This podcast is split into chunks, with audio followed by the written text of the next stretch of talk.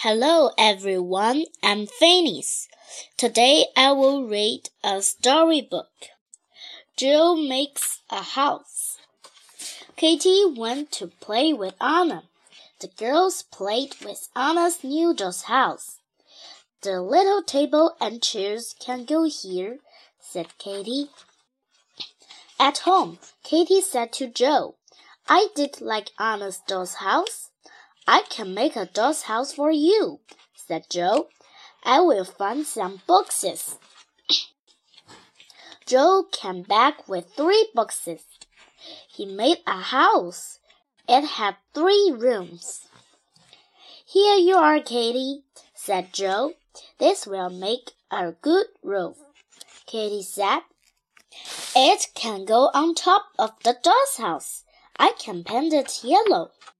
Katy said. Look at the roof, Joe.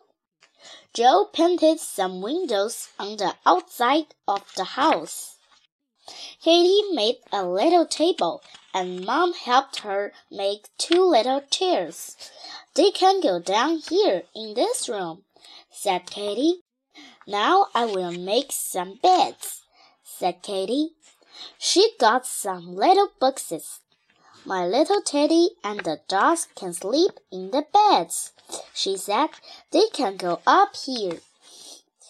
I love this doll's house, said Katy. Thank you, Joe.